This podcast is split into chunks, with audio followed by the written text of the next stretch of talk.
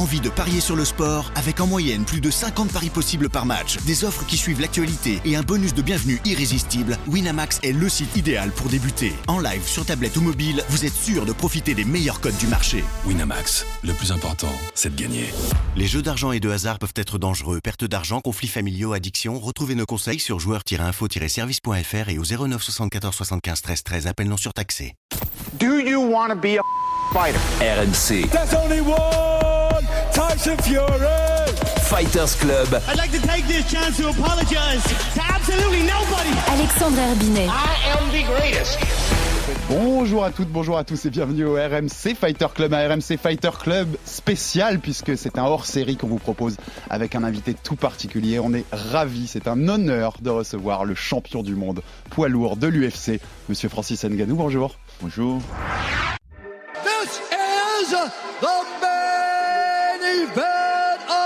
The evening. It's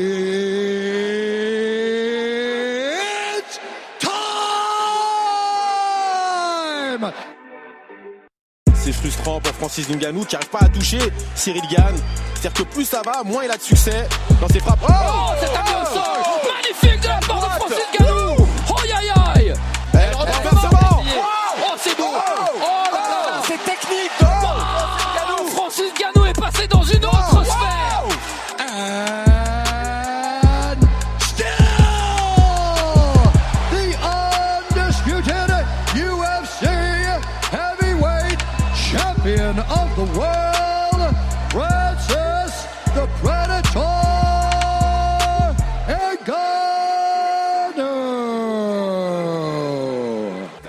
si vous étiez sur une autre planète, vous n'étiez peut-être pas au courant, mais je pense que si vous écoutez le Fighter Club, il n'y a aucun problème là-dessus. Le 22 janvier dernier, Anaheim, Californie, Francis Ngannou qui a conservé son titre des poids lourds après une victoire par décision sur Cyril Gann. Donc nous, Francis, on est à RMC Fighter Club, on est un peu plus, je sais que tu as fait un peu la tournée des médias à RMC aujourd'hui, on est un peu plus dans, dans le MMA pur et dans, dans la- les sports de combat pur. Je vois Je voulais te parler de quelques questions sur ce combat. Déjà pour commencer, Francis, on a beaucoup de- on dit après le combat qu'ils avaient été surpris par ta façon de voilà de, de renverser le combat via la lutte. hein. On rappelle au troisième, tu fais ce takedown, ce slam euh, impressionnant qui, je pense, tournera dans les highlights de l'UFC pendant des années et des années.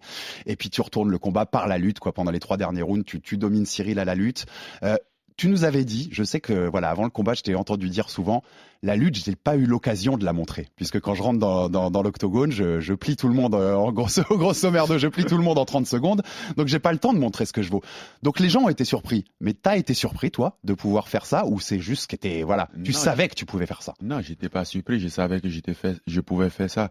Et je pense que même si, euh, si ils ont été surpris, c'est leur fierté qui les a empêchés de, qui les a fait être surpris parce qu'ils n'ont juste pas voulu croire que j'étais, euh, j'avais d'autres astuces et je pense qu'ils se sont trop entendus parler et au bout d'un moment, ça les a joué un tout. Ça, c'est la seule explication sur le fait qu'ils euh, soient surpris. Toi, dans le scénario de ce combat, c'est ta blessure au genou, t'en as parlé, donc après t'as révélé, t'as une grosse blessure au genou, tu vas être opéré dans quelques jours, le, le 18 mars, euh, Ouais, pour, pour ce genou. Est-ce que c'est ton le, le fait que tu avais ton genou qui t'a aussi forcé un peu à changer ton jeu Est-ce que c'est le scénario du combat avec ce que proposait Cyril dans les deux premiers rounds qui fait que tu as dû t'adapter? Comment, comment toi t'as vécu ce- cette adaptation au moment du troisième round? Au fait, c'est un truc que je peux pas trop expliquer avec précision, mais ce que je sais, c'est que euh, lors des deux premiers rounds, euh, j'étais très très euh, mal en point. Euh, déjà, je, je me combattais moi-même psychologiquement. Euh, cette même semaine, le mardi même, le jour où j'arrive à l'hôtel, il y a un dernier docteur qui m'a réexaminé et il m'a demandé d'annuler le combat parce que euh, je pouvais prendre des coups euh, qui devaient être irréversibles. Alors du coup, euh, je me suis entêté, c'était la semaine du combat. Je me dis, mais non, je peux plus faire marche arrière, le train est déjà en marche.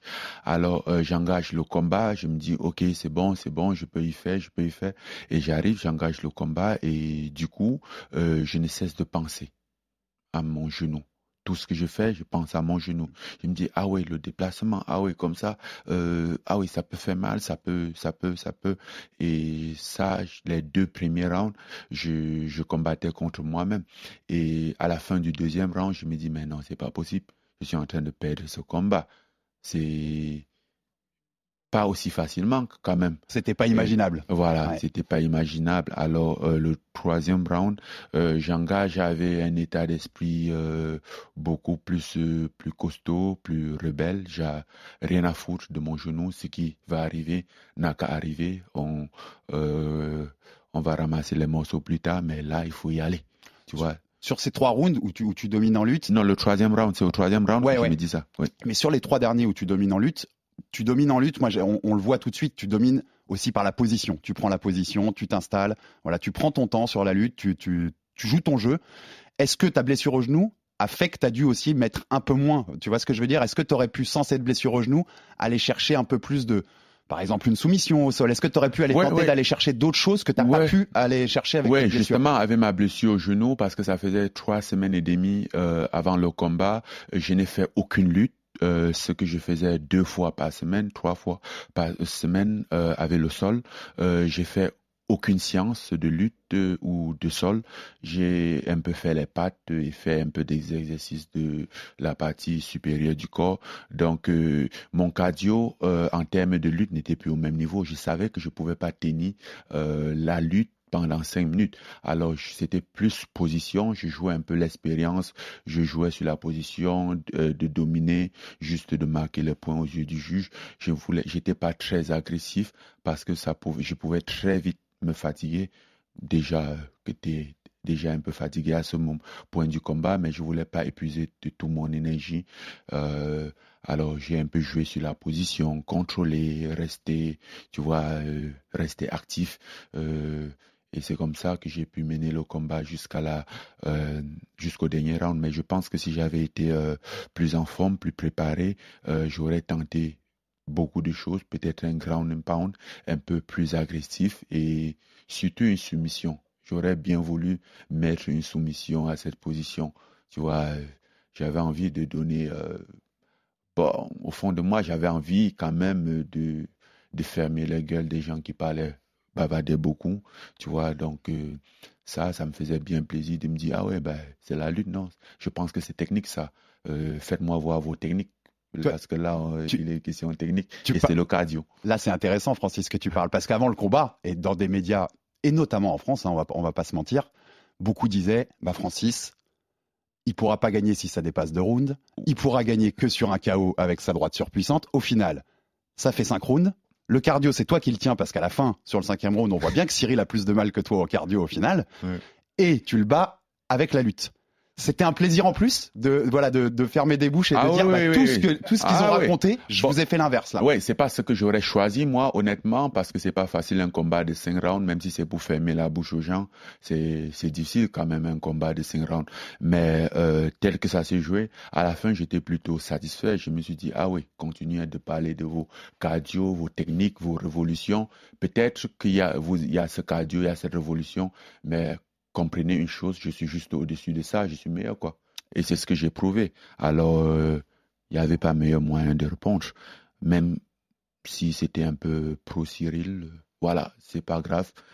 J'ai eu l'occasion, moi, de m'exprimer et je me suis exprimé le plus haut, le plus fort que tout le monde. Alors même si les deux premiers rounds, bah y a voilà, il y a, je crois qu'il y a deux juges sur trois qui donnent 2-0 hein, sur les ou, voire les trois, faudrait que je vérifie pour, pour Cyril. Tu te sens en danger à un moment dans ce combat, vraiment ou Non, je ne me sens pas en danger, je- mais je sais que je perds le combat. Au point, je, dans ma Mm. tête, je sais, parce que j'étais très lucide dans ce combat et c'est un truc qui, qui m'a beaucoup impressionné sur moi-même, que j'ai découvert sur moi-même. J'étais très posé tous les rounds. L'évolution du combat, j'étais très conscient des choses, de, euh, de chaque mouvement, chaque étape. Et je sais à la fin, euh, déjà à la fin du troisième round, début quatrième round, et je regarde Cyril en ce moment, euh, je trouve il était, son âme avait quitté son tu, corps. tu l'as dit après fait, le combat ça, tu Ouais. l'as senti dans ses yeux. oui, je l'ai regardé et je me suis vu quand j'ai combattu Stipe pour la première fois. Et là, je, pense que c'est là où je me, j'ai su que je gagne. Mhm. J'allais gagner ce combat. Parce que je, là, je me suis dit, ah, bienvenue au club. Parce que je connais ça. Je connais ce qu'il est en train de ressentir. Je connais quand le doute commence à, tu, à se s'aimer dans ta tête et que tu te dis ah oh là là euh, parce que lui il savait qu'au bout de deuxième après le deuxième round le combat était pour lui.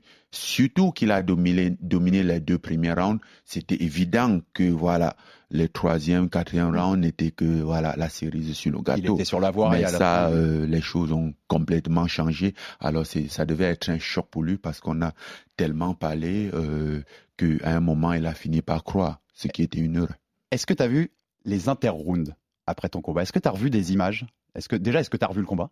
Non non Non, t'as pas revu le combat. Alors si t'as pas vu dans les interrounds, avant le dernier round, Fernand est dans le coin de Cyril, il lui dit on va pas perdre ce combat à cause du cardio. Ok, je vais être clair avec toi, Cyril. On perd le combat. On perd le combat. On ne peut pas perdre le combat pour un problème de cardio et de fatigue. C'est impossible. Ok?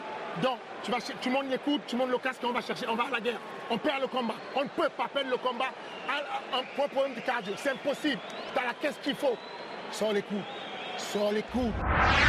ah parce qu'ils étaient convaincus Est-ce que qu'ils avaient est-ce le qu'il y a cardio ça rappelle un peu Stipe en fait Euh, Est-ce que tu avais vécu avec Stipe dans le premier? De leur Euh, côté, tu vois? Non, c'est pas la même chose. Je pense que c'est juste parce qu'ils savaient tout, pendant tous les euh, le euh, la préparation, tous les trois, quatre mois qu'ont duré la préparation, on vantait que son cardio. Alors, je pense qu'à un moment, euh, c'était un peu une pilule amère pour eux de voir qu'il y avait, euh, y avait plus le cardio et celui qui était censé ne pas avoir le cardio était euh, avait l'ascendant au, au niveau cardio. Celui qui était censé ne pas avoir la technique, rien, la lutte, comme s'il avait été élu champion. Ce qui n'est pas le cas parce qu'il a été, il a gagné ce titre euh, avec tous ses atouts. Tu vois, on n'est pas champion au hasard.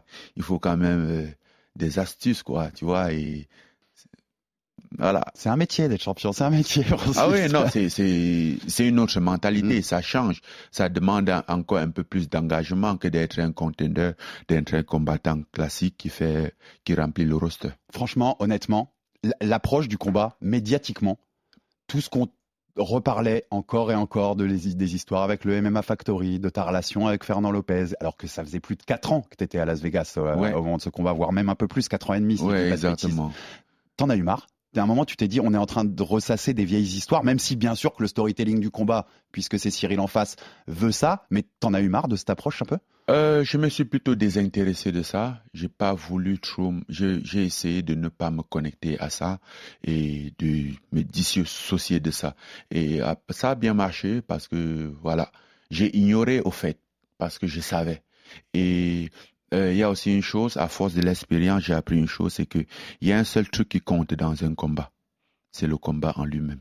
Le jour où on ferme l'octogone et l'arbitre dit ready, ready, fight. Là, il n'y a plus personne avec toi, il n'y a personne qui parle. Tout ce qu'on a dit là-dedans, ça sert à rien. C'est là-bas où ça se joue. Et je savais que peu importe ce qu'on peut dire, après le combat, ça va finir. Parce que dans la cage, ça serait autre chose. Et, ça moi, va se résoudre dans. moi, il y avait une question que je rêvais de te poser avant le combat, mais je peux te la poser après le combat, mais, Ouais. mais, mais, euh, je, vais, la- je vais la faire quand même, parce que moi, je me disais, j'ai pas envie de te poser une question sur ce que t'as retenu de ta relation avec Fernand Lopez il y a 4 ans et demi. Ce que j'ai envie de te poser, c'est qu'est-ce que t'as apporté la relation avec Eric Nixik, qui est donc ton coach à Extrême Couture aujourd'hui, qu'on a vu aussi dans les interrounds. Moi, j'ai été impressionné, notamment l'interround du cinquième, quand il vient de voir et qu'il te dit Come forward, head movement, straight punches. Look at me. Take his punk ass I down. believe in you, motherfucker. Hey, we've been through so much shit together. This is you. You understand me? This is you, Five kid. Let's go. Pull it up. Five minutes, champion. Five minutes. c'est pour tout ce que tu as traversé, Francis. Je trouvais qu'il avait su trouver les, les, les ressorts psychologiques aussi pour te, voilà, pour te lancer dans cette guerre du dernier round. Qu'est-ce qui t'a apporté, Eric Surtout, que pendant cette euh, cette préparation, comme euh, on le sait tous, ça a été trop difficile. C'était des challenges de gauche à droite, euh, les médias de ce côté, euh, de l'autre côté, l'UFC, le combat en lui-même, et comme si ça suffisait pas, ma blessure. Mais euh, faut quand même noter que euh, quand je quitte la France, j'arrive aux États-Unis, euh, n'ayant pas euh, eu une bonne expérience des salles, je décide donc de ne pas m'engager dans une salle, je, je, je crée mon camp d'entraînement. Et Eric Nixik, il était un peu à côté, on se rencontre de temps en temps. Il me dit, bro, if I'm here for you if you need for me for anything. Et c'est comme ça que je, je combats Junior Dos Santos à, euh, au Minnesota, à Minneapolis. Euh, et cette semaine, il y avait une personne qui manquait dans mon coin. Alors, je, je, je parle à Markel et il dit, oui, tu peux demander à Eric. Je dis, OK. Puisque Eric était euh, ami avec euh, Markel, qui est mon manager. Markel Martin, oui, manager. Markel Martin, qui est mon manager. Alors, je demande à Eric et il vient. Je suis un peu, je l'approche un peu doucement, mais il apporte une ambiance qui était juste naturelle. Quelque chose que j'avais pas, j'avais pas trop connu tout à coup je me sens à l'aise avec lui, je me dis ah oui j'aime bien ce mec, j'aime sa présence, tu vois.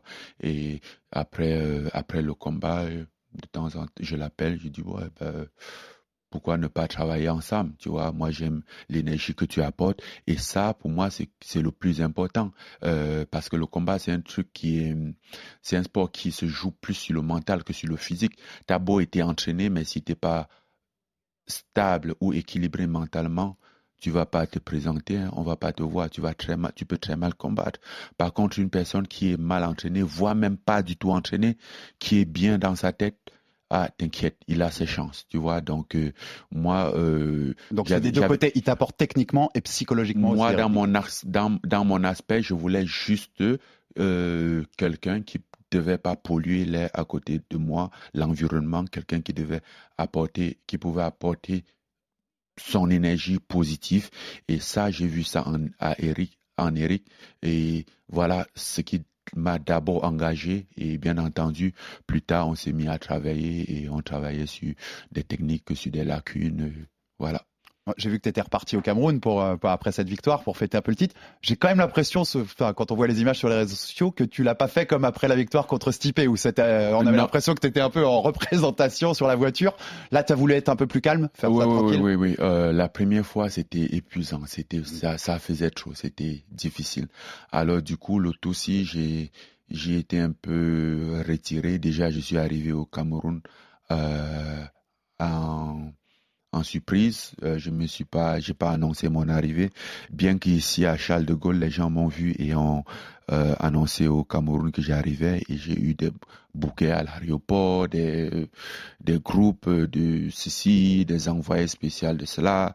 Et j'ai dit, gars, s'il vous plaît, là, laissez-moi, je vais aller passer du temps avec ma famille, me reposer là, euh, peut-être plus tard, mais pas maintenant c'était un peu dur, quoi. Ils étaient dans une ambiance festive et moi, je, les ai un peu refroidis, ce qui n'était pas facile, bon, pour eux, mais d'un autre côté, j'étais fatigué, quoi.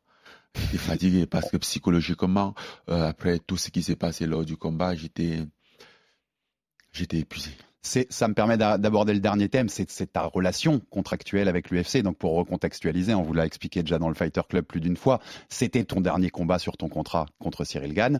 Comme tu es resté champion, il y a ce qu'on appelle aux États-Unis la clause du champion, en tout cas à l'UFC, qui fait que tu prolonges de un an ou trois combats, mais ça va te permettre, puisque tu avais signé en décembre 2017, ça ferait qu'en décembre 2022, tu serais à 50 contrats. Or, c'est la limite des contrats à l'UFC, si j'ai bien compris ce qu'avait expliqué notamment euh, Markel Martin. Exactement.